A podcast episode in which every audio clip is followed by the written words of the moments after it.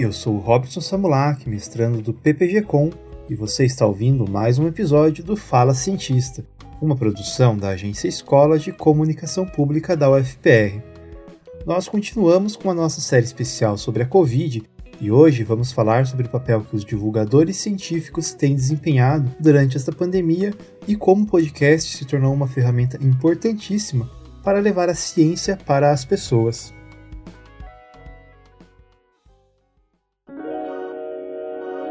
Quem é um pouco mais velho talvez se lembre de um programa de TV chamado Cosmos.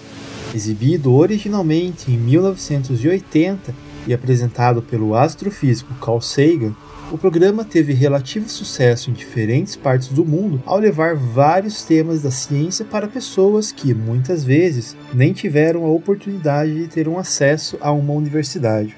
O cosmo é tudo o que é, ou foi, ou será. A nossa contemplação do cosmo mexe conosco. Dá um calafrio na espinha, um bolo na voz, uma sensação de desmaio, como uma lembrança distante de cair de uma grande altura. Sabemos que estamos abordando o maior de todos os mistérios,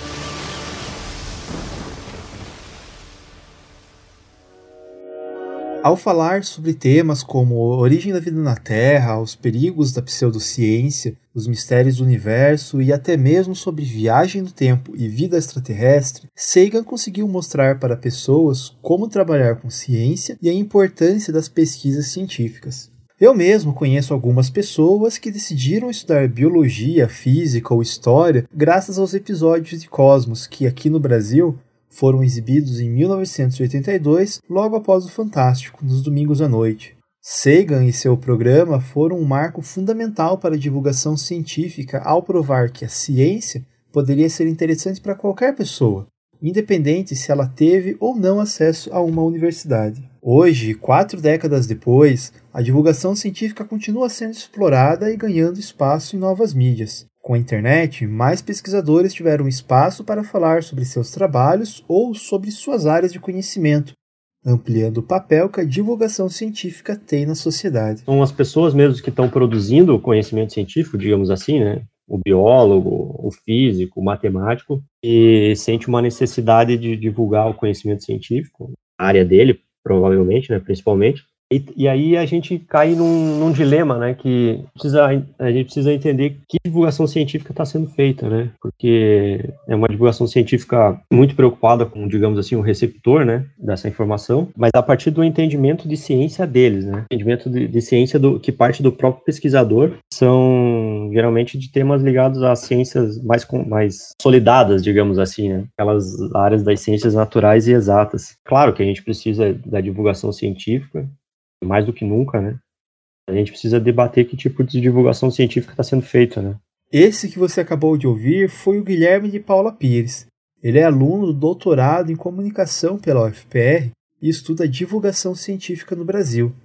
A preocupação que ele levanta é importante e merece ser discutida, afinal, toda ciência tem o seu valor e não podemos priorizar uma área específica do conhecimento. Porém, o cenário atual está cada vez mais positivo. Basta olhar para os agregadores de podcasts para ver a variedade de programas envolvendo ciência que estão disponíveis. Esta, aliás, é uma característica que está muito ligada à chamada segunda onda do podcast, que começa ali a partir de 2012, 2013, quando podcasts com temas bastante específicos começam a surgir e ganhar espaço. Eu conversei com a professora Débora Cristina Lopes, do programa de pós-graduação em comunicação e da graduação em jornalismo da Universidade Federal de Ouro Preto. A Débora também atua como professora colaboradora aqui do PPG-Com, da UFPR, e estuda a produção de podcasts. Ela explicou um pouco da importância de termos cada vez mais podcasts feitos para um público bem nichado. Quando a gente pensa na segunda onda do podcast, a gente está falando de hipersegmentação. A gente está falando de conteúdos de nicho, super específicos, para não necessariamente para um público geral. Claro que a gente tem também o movimento desses podcasts informativos, tem. Mas eu te digo, por exemplo, eu acompanho um podcast, é, o Transom, é um podcast sobre composição sonora de podcasts e programas de rádio. Isso é super específico, né? É, mais da metade das pessoas que eu conheço não ia gostar de acompanhar um programa como esse. É um dos meus programas preferidos. Então, é muito legal, assim, o, o movimento que a gente está vendo dos podcasts é finalmente uma exploração na produção sonora do conteúdo de nicho no Brasil. Porque antes a gente tinha, mas a gente tinha algumas iniciativas muito pontuais em algumas emissoras de fazer conteúdo de nicho. Hoje não. Hoje você tem conteúdo de nicho para tudo que você quiser. E eu, eu particularmente acho isso lindo. Um caso de podcast super nichado e que ilustra bem a explicação da Débora é o Tribo TDAH. Apresentado pela jornalista e publicitária Thais Finoto, ele aborda temas relacionados ao transtorno de déficit de atenção e hiperatividade. O tema, como ela mesma reconhece, aliás, atinge um público bem específico, mas isso não é um problema. Pelo contrário, ela até vê como uma maneira de pessoas que possuem o TDAH, assim como ela mesma, possam se conhecer melhor. Então, uma coisa que eu fico muito feliz é que a maioria do público, até onde eu sei, nas pesquisas que eu fiz dentro do podcast e tudo, a maioria tem TDAH. Mas eu acho muito interessante porque sempre vem algumas pessoas que são, por exemplo, irmãos e irmãs de pessoas com TDAH que estão tentando entender um pouco mais as pessoas que são da família, às vezes muitos pais e mães, e tem vários professores ouvindo, é, e profissionais de saúde mental, por exemplo. Eu tenho vários ouvintes que são psicólogos, que são médicos, e isso eu fico muito feliz algumas pessoas que são ouvintes, uh, e inclusive alguns apoiadores falaram que eles já recomendaram para os psicólogos ou que os psicólogos deles já, recom já recomendaram para eles o conteúdo. Então eu fico mega feliz de, de quando eu ouço essas coisas, mas a grande maioria do público é TDAH porque está buscando uma resposta para si mesmo. Tem muita gente que tem algum tipo de relação com uma pessoa TDAH, e eu acho que esse tipo de público está crescendo um pouco mais ultimamente. Principalmente que na pandemia muita gente está em isolamento e o que deveria acontecer, mas o isolamento traz algumas peculiaridades. Por exemplo, você ficar dentro de casa, às vezes, com uma pessoa e muita gente que tem um relacionamento com uma pessoa TDAH está tentando entender melhor essas pessoas com quem eles estão em relacionamento. Então esse tipo de público está crescendo um pouco mais também. Então elas, as pessoas estão tentando se entender um pouco mais para compensar todo esse momento que a gente tem. Então elas estão buscando mais informações e mais informações que são, eu acho que confiáveis porque ao mesmo tempo que a gente sabe que está crescendo o número de informações confiáveis que estão acontecendo de uma maneira geral, não estou falando só no TDAH, existe também aquele outro lado de pessoas que estão com muito tempo e acham que a força de vontade é, o, é a resposta para tudo e começam a gravar, por exemplo, vídeos de coach falando que se você gritar, você vai se liberar a sua masculinidade e vai resolver tudo. Então, então uh, as, existem os dois tipos de conteúdo que estão crescendo muito. Aquele que não tem nenhuma comprovação e vai tirar uma informação absolutamente do nada, porque a pessoa está tentando crescer e fazer popularidade em cima de preconceitos, e as pessoas que estão buscando alguma resposta que faça sentido, que seja comprovada, que explique alguma coisa. A Thaís faz parte de um grupo de divulgadores científicos que não estão em contato direto com a ciência, Porém, é um formato que tem conseguido cada vez mais espaço por permitir que pessoas que não são cientistas possam conversar com o público, fazendo um trabalho meticuloso de buscar artigos e conversar com especialistas para conseguir traduzir a linguagem acadêmica. E essa aproximação entre pessoas da comunicação e a divulgação científica é um movimento que vem ganhando espaço por vários motivos. O primeiro deles é que faz parte da profissão o trabalho com fontes e dados. Mas, além disso, os comunicadores já estão acostumados em lidar com o público e transmitir a informação. Na faculdade de jornalismo, uma das primeiras coisas que eu acho que as pessoas martelam na sua cabeça é, eu acho que se, se, os professores pudessem pegar um post-it, escrever no post-it e colar na sua testa no primeiro dia de aula, eu acho que eles fariam isso, que é verifique as suas fontes.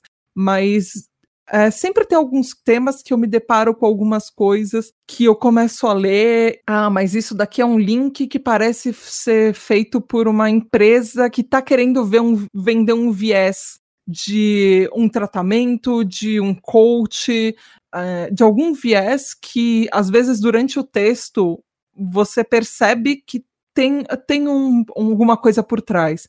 E aí eu vou investigar aquela página. O que, da onde é que é essa página que me trouxe esse texto, que veio essa fonte? Vale a pena eu colocar isso no link de referência? Então, às vezes, eu leio o texto e às vezes eu descarto uma fonte porque eu não quero deixar esse link no meio dos meus outros links de referência das pesquisas que eu faço, que eu coloco nos episódios, porque eu não acho que isso vai ser uma influência legal, por exemplo, para os meus ouvintes, porque aquele, aquela informação já veio com um viés de que está querendo, às vezes, vender alguma coisa ou defender alguma coisa que não deveria ser defendida. Mas uma das coisas que eu sempre tento trazer por episódio é pesquisa acadêmica. Tento ir em sites de busca de pesquisa acadêmica que estão liberadas para qualquer pessoa ter acesso, e aí eu procuro os temas, por exemplo, TDAH e sei lá, hiperfoco, por exemplo, e aí eu vou especificamente naquele tipo de pesquisa, ou qual a relação é, do TDAH em relacionamentos ou em amizades, por exemplo, que foram alguns dos episódios que eu lancei recentes. E aí eu pesquiso alguns materiais e o que eu vejo o que, que pesquisas acadêmicas conseguem me trazer sobre isso. O que, que pessoas que estudam o TDAH é, um pouco mais a fundo conseguem me dizer e aí eu cruzo essas informações junto com sites especializados de associações mundiais sobre TDAH. E aí eu consigo construir uma pauta e na hora que eu estou construindo uma pauta eu tento fazer um roteiro que ele faça sentido, que eu comece num ponto e que eu crie um diálogo que vai fazendo sentido até eu mostrar o panorama geral de, do que as associações falam, do que as reportagens e matérias jornalísticas falam, até chegar nos estudos acadêmicos para comprovar aquilo que foi dito antes. E aí, para depois apresentar, por exemplo, táticas de como a gente pode melhorar, do que, que pode ser mudado, do que como é que a gente pode compreender melhor os sintomas do TDAH e fazer alguma coisa a respeito.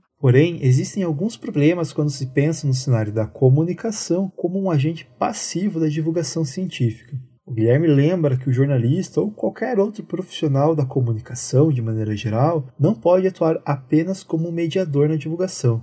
É preciso ir além, se envolver com a pesquisa e se tornar um agente ativo. Não pode tratar o jornalista como um mediador, né? Ele não tem simplesmente uma função de fazer uma mediação entre a ciência e o público. Que é erroneamente chamado de leigo, né? Eu acho que essa é uma expressão muito ruim, né? Chamar alguém de leigo em determinado assunto. É, mas, é enfim, o jornalista não precisa esse papel de mediador, né? Ele precisa fazer o papel de produção de, de, de, de produção de informação, que é o, é, ele precisa construir um conhecimento baseado no conhecimento científico. E você tem diversas estratégias para fazer isso, né? Quando a gente fala de, de mediação para o jornalismo científico, eu acho que é um pouco complicado porque você, porque você busca uma neutralidade que não existe nem na ciência nem no jornalismo. A partir do momento que o jornalista escolhe um fato para falar, abordar, já está colocando os seus valores ali, né?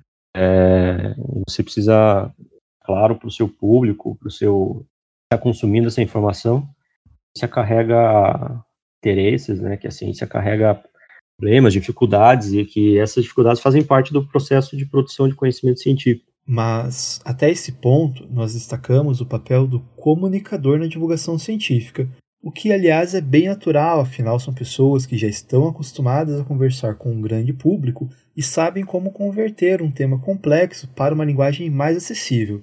Porém, existe uma grande quantidade de pesquisadores que, assim como Carl Sagan, consegue realizar essa função com a mesma eficiência, às vezes até mais, principalmente por já terem maior afinidade com os temas. Eu vou fazer um podcast eminentemente informativo Aí eu acho que hoje esse talvez seja o mais difícil de fazer, por conta de questões até que vocês já discutiram aqui no Fala Cientista, como a credibilidade da informação, como o movimento de fake news.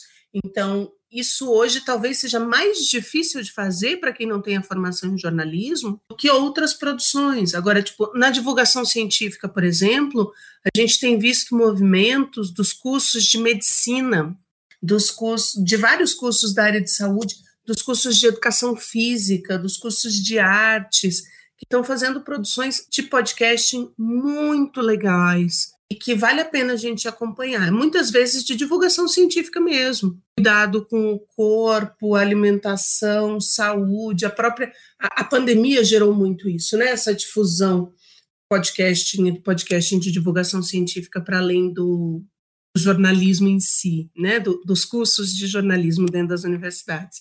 Quando a gente vai para as emissoras de rádio ou para os produtores, mesmo que independentes externos às universidades, né? Já que eu estava falando dos universitários, é, a gente percebe também um movimento que não é exclusivo do jornalismo, não.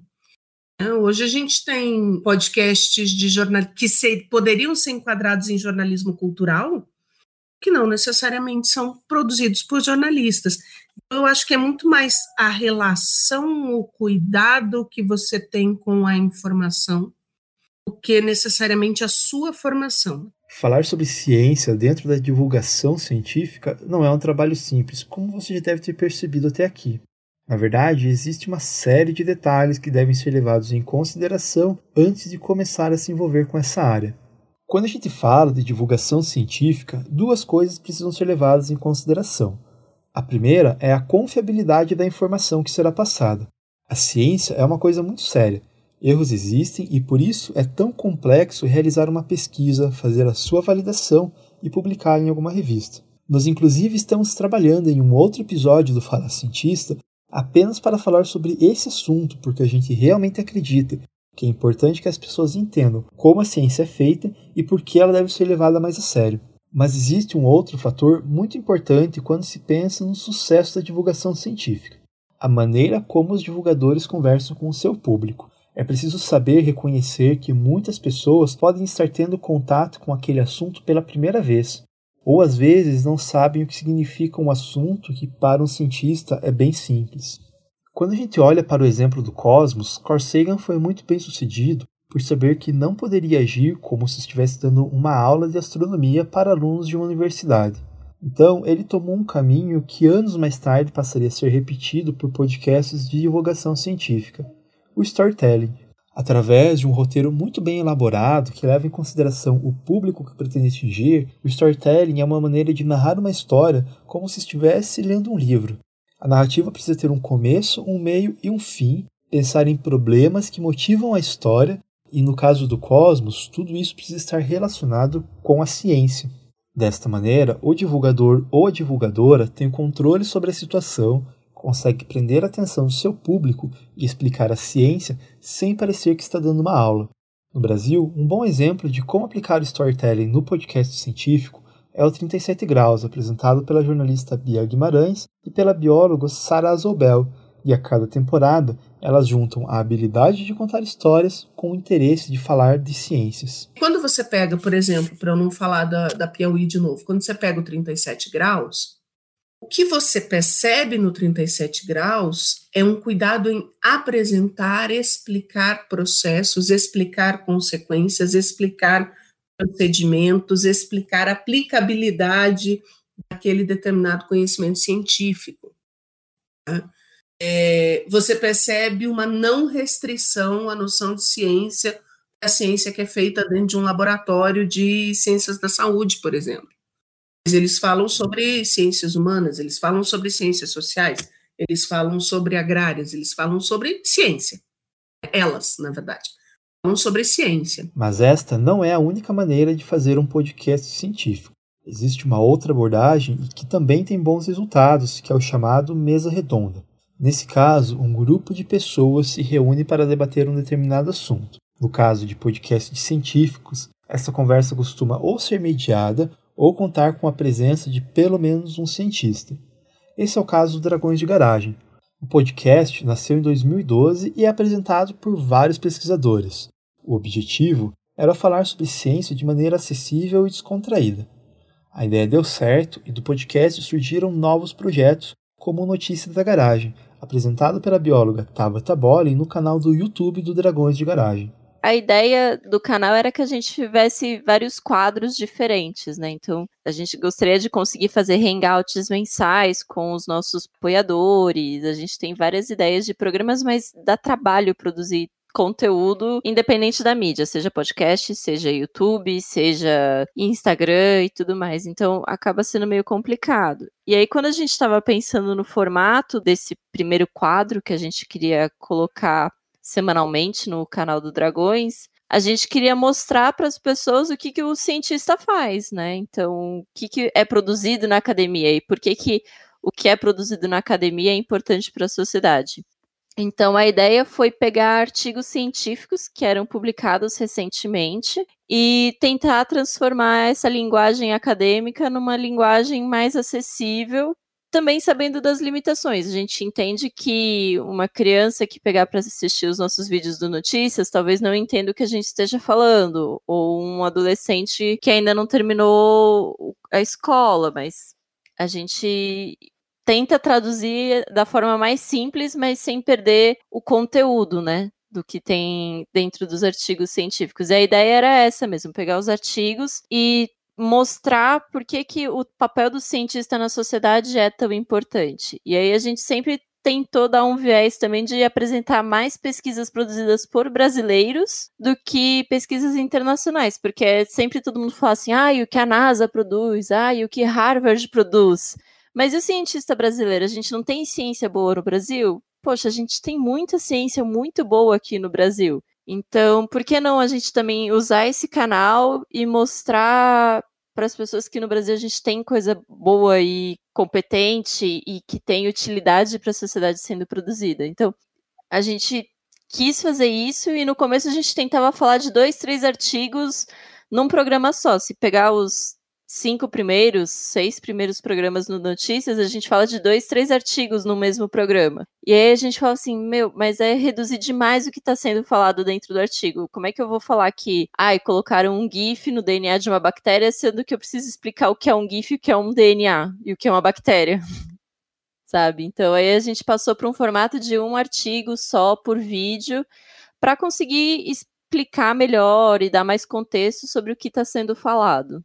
O Dragões de Garagem é um exemplo bem interessante de como trabalhar com a divulgação científica com diferentes abordagens. A equipe, inclusive, reconheceu a importância que havia em falar sobre a Covid-19 e, desde o começo da pandemia, tanto o podcast quanto o canal do YouTube criaram conteúdo especial. No podcast foi criado o Pílulas da Garagem, para fazer comentários mais diretos sobre assuntos envolvendo a pandemia.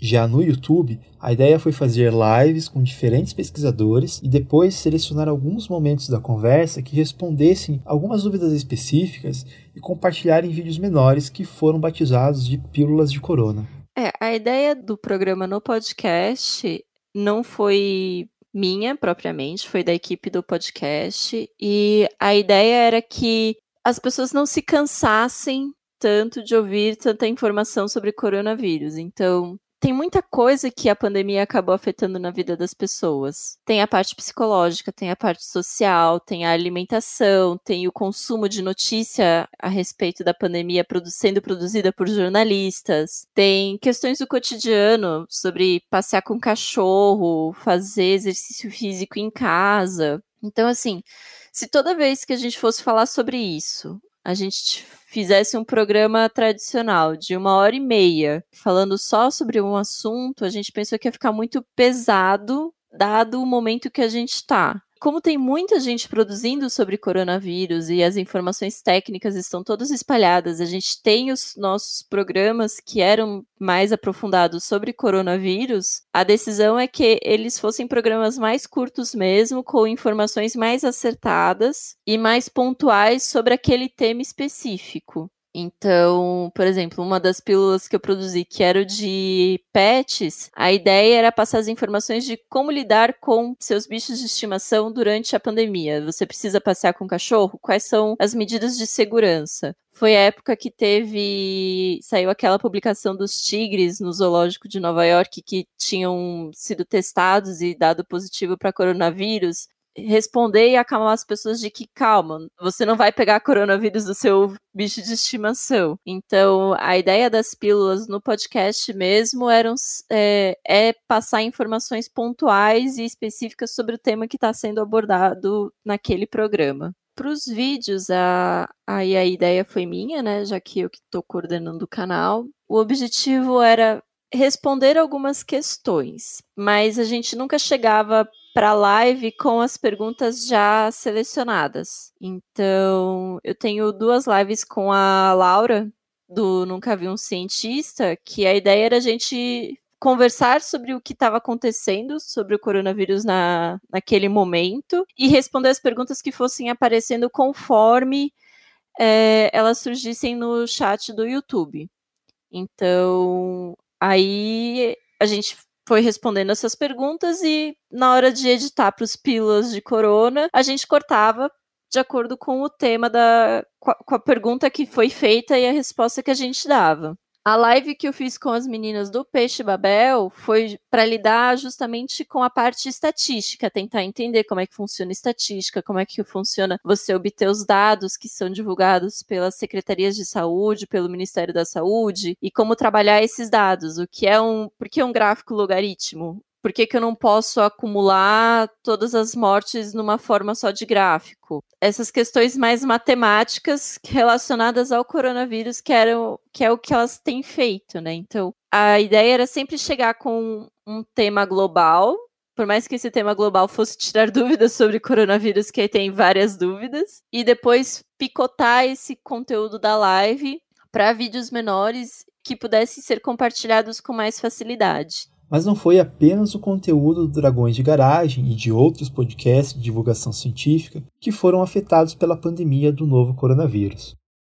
A Débora lembra que em 2020, um movimento que cresceu com muita força foi a dos podcasts universitários, assim como Fala Cientista, produzidos por pesquisadores e falando sobre diferentes temas, muitas vezes relacionados à Covid-19. Agora, a incorporação das universidades no, na produção de podcast. Como cresceu o podcast universitário nesse ano? Sabe? Como inovou o podcast universitário nesse ano?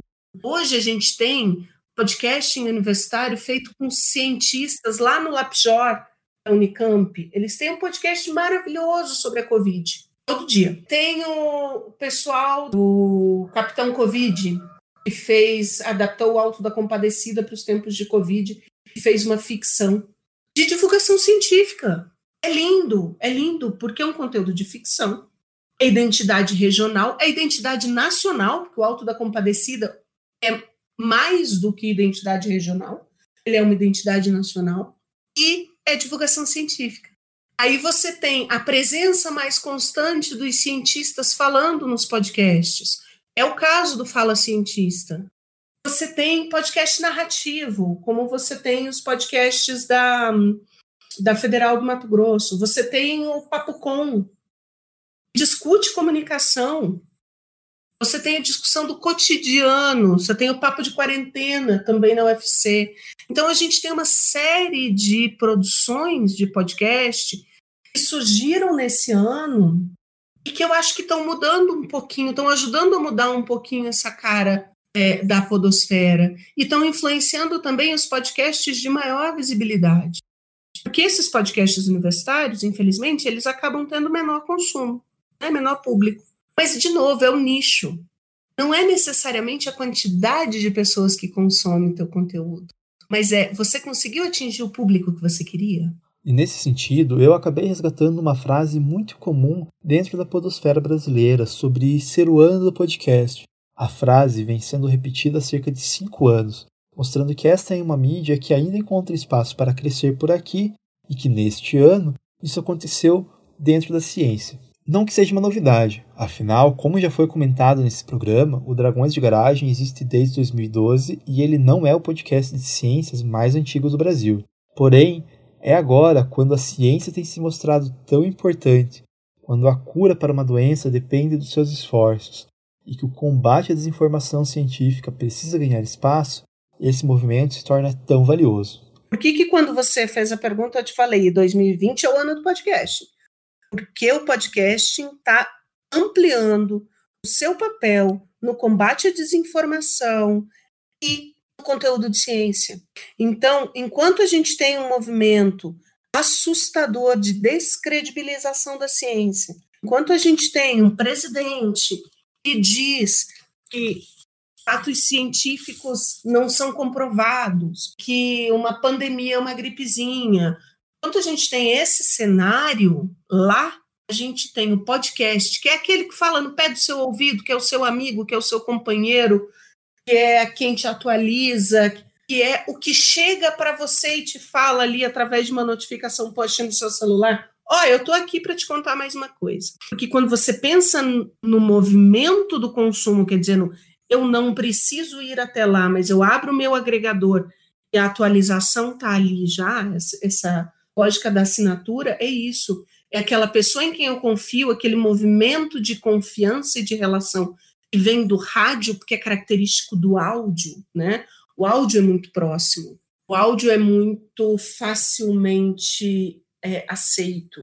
Você tem essa dinâmica da afetação emocional do áudio com a apropriação de uma tecnologia que traz esse conteúdo até você. E em 2020 ele começou a usar tudo isso para reforçar os valores da ciência para reforçar as contribuições da ciência, para te explicar o que, que é ciência e por que, que você não deve confiar quando uma pessoa, independente do cargo que ela ocupa, diga que a ciência não tem validade. Né? Ah, existem picaretas na ciência? Gente, desculpa, existe picareta em tudo que é lugar. Agora, a gente não pode acreditar que a ciência não existe ou que a ciência não funciona porque eventualmente tem um ou outro picareta na ciência, porque tem uma pessoa que mente no currículo, né? A gente viu nos nossos ministros, ex-ministros. Eu acho que a grande contribuição do podcast nesse ano é o reforço na aproximação ao conteúdo científico e o trazer a ciência para perto de quem consome esses podcasts. Não é um movimento exclusivo do podcast, a gente tem que lembrar isso, né? é, a comunicação, de uma maneira geral, está fazendo isso. Quando Carl Sagan decidiu trabalhar com o cosmos, seu objetivo era mostrar como a ciência poderia ser algo verdadeiramente bonito.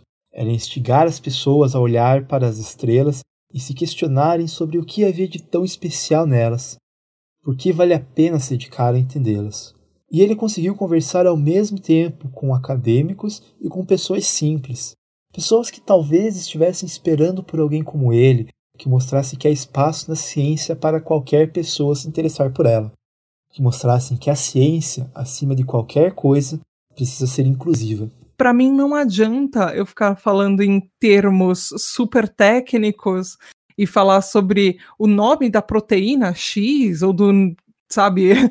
E sendo que a pessoa que está do outro lado, por exemplo, a avó de uma pessoa TDAH que tá querendo entender o netinho dela não vai entender aquilo. Ou a pessoa que tá num relacionamento com o TDAH, ou o próprio, a própria pessoa TDAH não vai se entender quando eu falar sobre ela. Eu preciso, pelo menos para mim, fazer um conteúdo que seja, acima de tudo, um abraço, que seja uma comunidade de acolhimento. Porque no fim das contas é o que eu quero. Eu quero mostrar que esse transtorno mental não é tão difícil assim que a gente consegue encontrar informações e que existe material. Eu queria que tivesse muito mais material em português, mas e no fim das contas é isso. Eu quero que cada episódio seja um acolhimento para uma pessoa que possa ouvir tanto de uma maneira geral sobre o que, que ela tem, sobre um aspecto do transtorno, quanto estudos que mostram que aquilo é comprovado, que aquele aspecto existe, e tentar se entender e tentar se sentir abraçado e acolhido, porque essa pessoa não está sozinha no mundo. E aí eu tento usar todas as, as ferramentas que eu tenho para fazer isso. Porque no fim, pelo menos para mim, um estudo científico, ele não é nada a não ser um papel se você não aplica ele de uma forma prática que possa, pelo menos num, na minha área da, da tribo, não adianta ter um papel que te comprova alguma coisa, sendo que você não vai fazer nada a respeito, porque isso afeta a vida de uma pessoa. E não adianta você ver aquele papel, aquele aquele estudo acadêmico como um estudo sobre terceiros, sendo que você não entende quem é aquele terceiro, quem é aquela pessoa, que ela tem uma vida e como isso impacta no dia a dia e como ela vai se sentir com aquilo. Então eu tento juntar isso tudo para fazer um podcast que seja redondinho, que seja acolhedor, pelo menos. Este foi o nosso 13º episódio da nossa série especial do Fala Cientista sobre a Covid-19.